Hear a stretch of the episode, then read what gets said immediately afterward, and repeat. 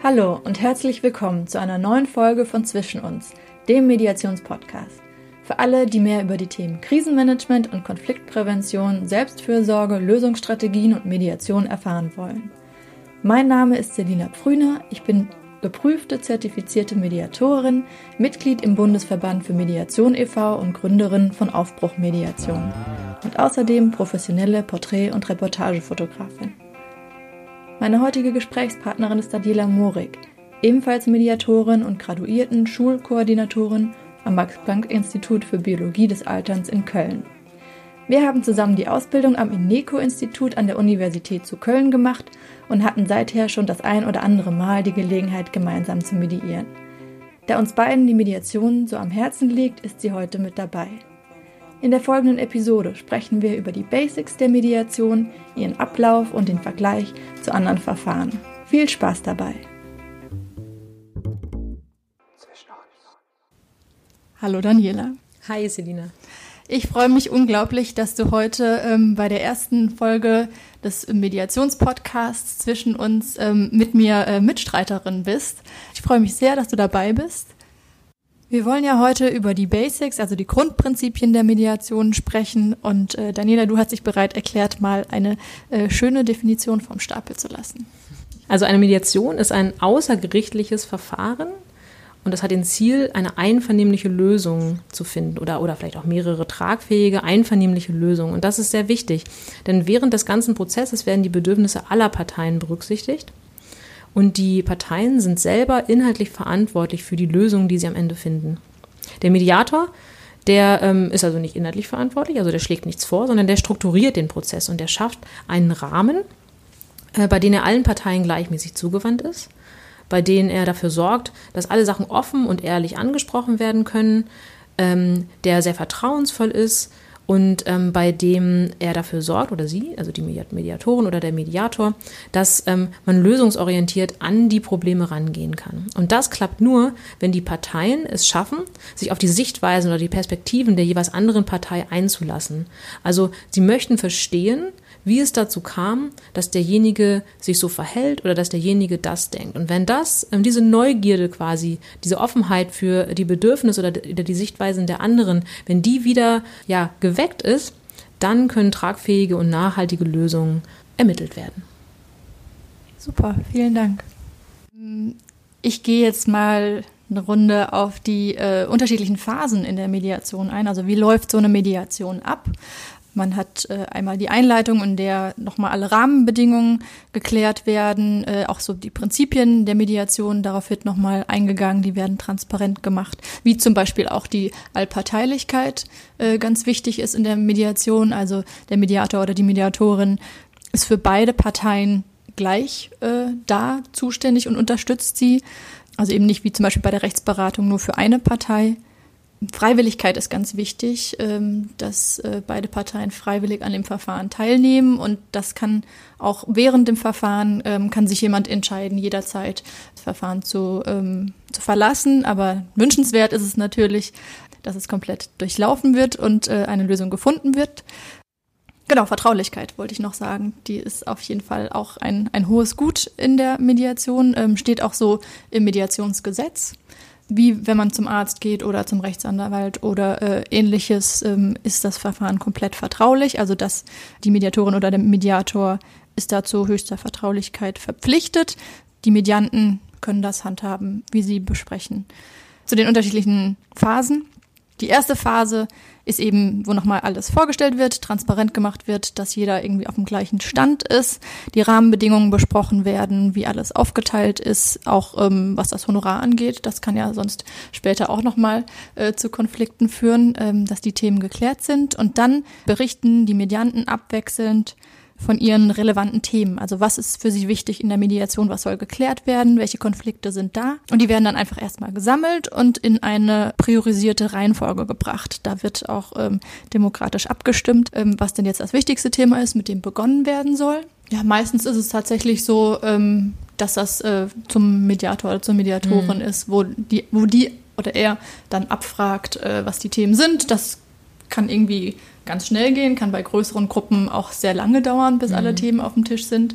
Ähm, genau, die in der Reihenfolge und dann geht man in die Klärung und Erhellung. Also taucht da tiefer in die unterschiedlichen Sichtweisen ein und über Perspektivübernahme, also eben meistens ist es ja in einem Konflikt so, dass es sehr emotional ist, dass man nicht verstehen kann, warum der eine oder der andere jetzt gerade so handelt oder das und das gesagt hat oder ne, da sind Verletzungen.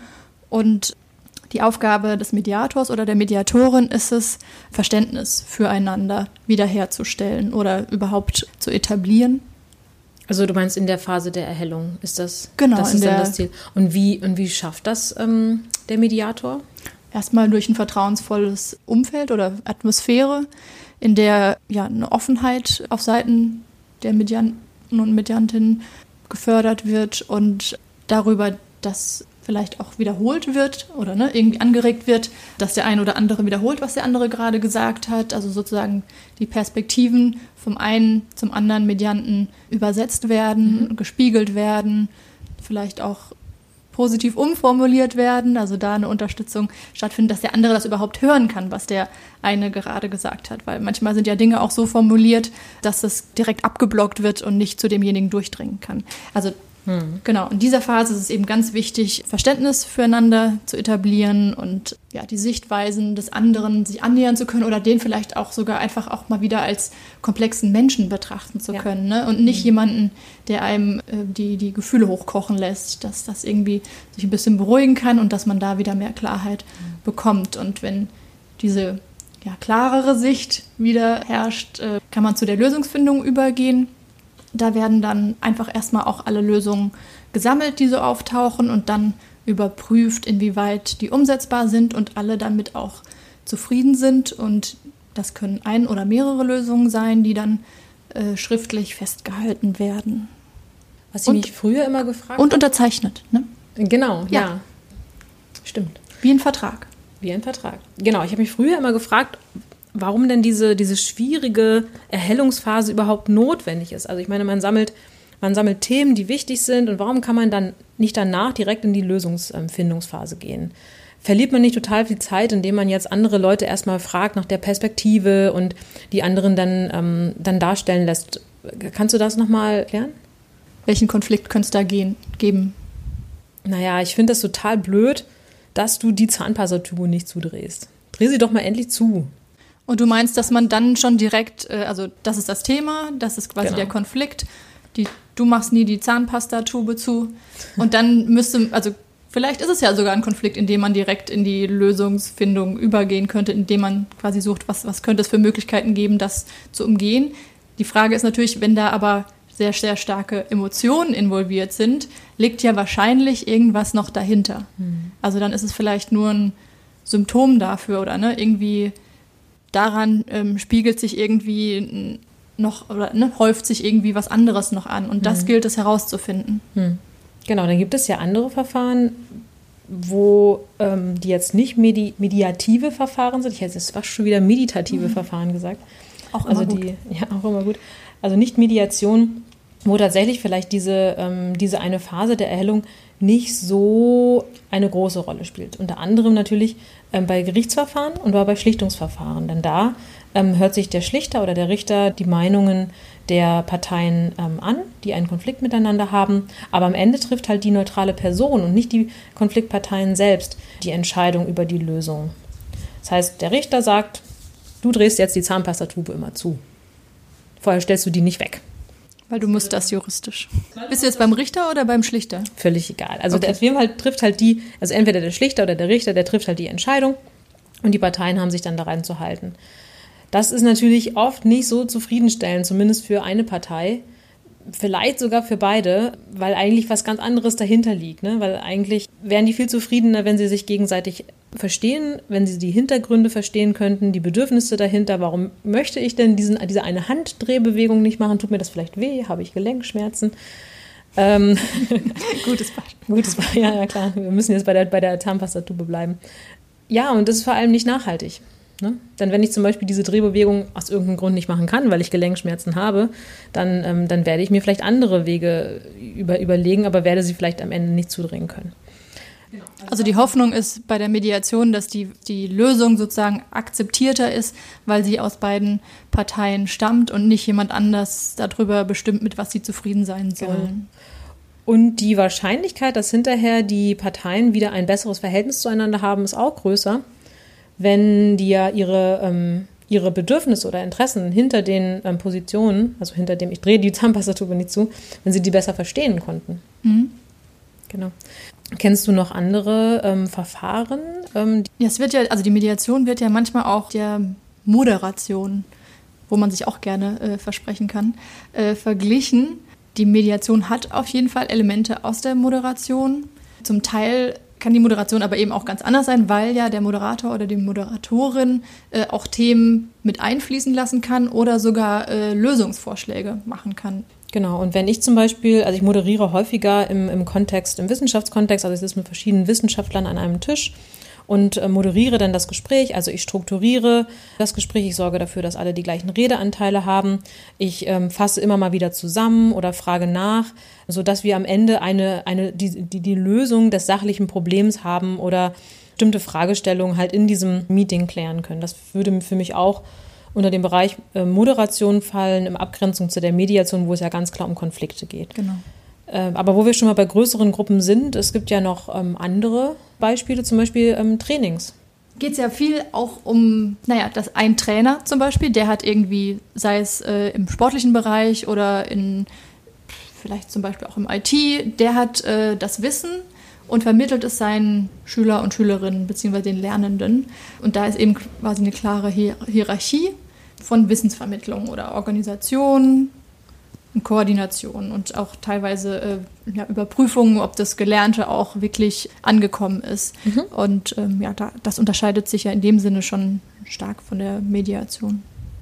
Genau, total. Und dieses Expertenwissen braucht man nicht nur als Trainer, sondern auch als Fachberater, was auch eine Abgrenzung ist zur, zur Mediation. Wenn ich eine Beratung suche, dann wende ich mich an einen fachlichen Experten, zum Beispiel an einen Juristen, der mich ähm, in Rechtsdingen berät oder an einen Steuerberater, der, mich, ähm, der mir zeigt, wie ich ähm, meine verflixte Steuererklärung machen kann. Der einem ja tatsächlich dann auch unterschiedliche Wege aufweist, Ja. wie man da äh, zu Lösungen kommt. Also Genau, und von dem erwarte ich das auch. Ne? äh, Vorschläge macht. Genau, von, von dem erwarte ich das auch, dass der mir sagt, du, ich, ich, du kannst das so und so machen, ich empfehle dir das so zu machen, da sparst du nochmal drei Euro mehr. Ja. Also klare Kompetenzverteilung an den Berater und eben nochmal dann im Vergleich in der Mediation ist die, liegt die Kompetenz Mhm. für die Lösung in den Medianten und nicht bei der Mediatorin oder dem Mediator. Genau. Und so eine Beratung findet ja häufig im 1 zu 1 Kontext statt, genauso wie ein Coaching. Und ich würde noch, gerne nochmal das Coaching von einer Beratung abgrenzen, weil das auch oft missverständlich tatsächlich gebraucht wird. Bei einem Coaching, also ich gehe zu einem Coach und will mich nicht beraten lassen, sondern ein Coach hilft mir selber ähm, Lösungen zu finden, dem der oder die Coach, Coachee, nee, Coachende. ähm, Coachee, oder? Coachee. Der, der gecoacht wird, ist der Coachee. Ja, ich meine jetzt aber den anderen, den der, Der Coach. coacht. Also der, der mich coacht oder ähm, genau, der stellt, der stellt mir dann die ähm, geeignete Fragen, sodass ich im Prinzip am Ende selber auf eine für mich passende Lösung komme.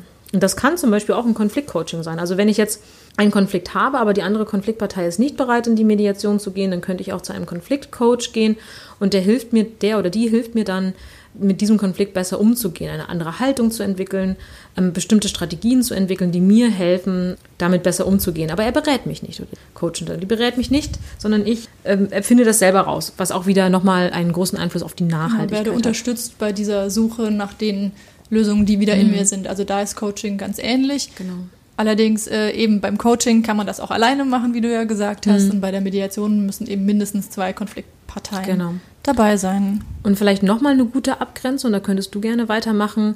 Ähm, oft wird ja Coaching auch, ähm, ne, dann machst du halt mal ein Coaching, wird auch so ein bisschen verwechselt mit, mit, mit, mit einer Therapie. Was, was denkst du denn, ist da der Unterschied?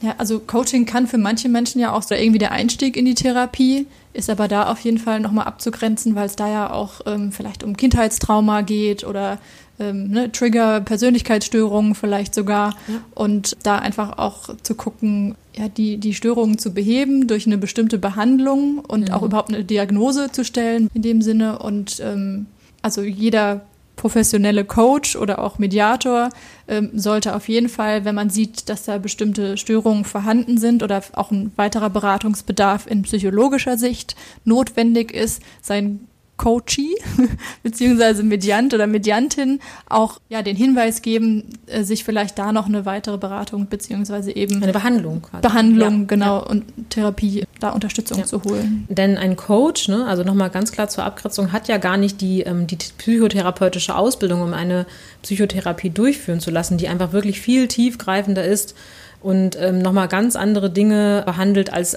die an der Oberfläche liegenden Themen ähm, eines ja, eines, also eines Coachings. So. Da haben wir dir jetzt ganz schön viel Wissen schon um die Ohren gehauen. In der nächsten Folge geht's, gehen wir tiefer auf die, auf die Haltung und das Menschenbild in der Mediation ein und ähm, besprechen die Bereiche, in der Mediation denn eingesetzt wird. Genau. Wir werden uns außerdem der Einschätzung oder auch diesem Weltbild, was dahinter steckt, nochmal näher zu. Also was muss ich denn für eine, für eine Einstellung haben? Welche Werte vertrete ich, damit ich in einer Mediation gut medi, äh, mediieren kann, ähm, damit ich Mediator sein kann, aber auch ähm, welche Haltung vielleicht erwerbe ich als Mediant in einer Mediation? Genau, und was ist auch hilfreich im Alltag, äh, was, diese, was dieses mhm. Menschenbild und Haltung angeht, um vielleicht auch präventiv Konflikte anzugehen, nicht zu lösen, anzugehen. Genau. Daniela, vielen Dank, dass du dabei warst. Äh, war sehr schön. Ja, gerne. Und dann äh, sage ich mal, ähm, bis zum nächsten Mal. Wie hat dir die heutige Folge gefallen? Welche Berührungspunkte hattest du bereits mit Mediation und oder was würdest du gerne noch darüber erfahren? Schreib gerne deine Fragen und Anregungen in die Kommentarspalte per E-Mail an selina.aufbruchmediation.de oder auf Instagram at Aufbruchmediation unter den heutigen Beitrag. In der nächsten Folge gehen wir unter anderem auf die unterschiedlichen Bereiche und die Grundhaltung in der Mediation ein. Bis bald!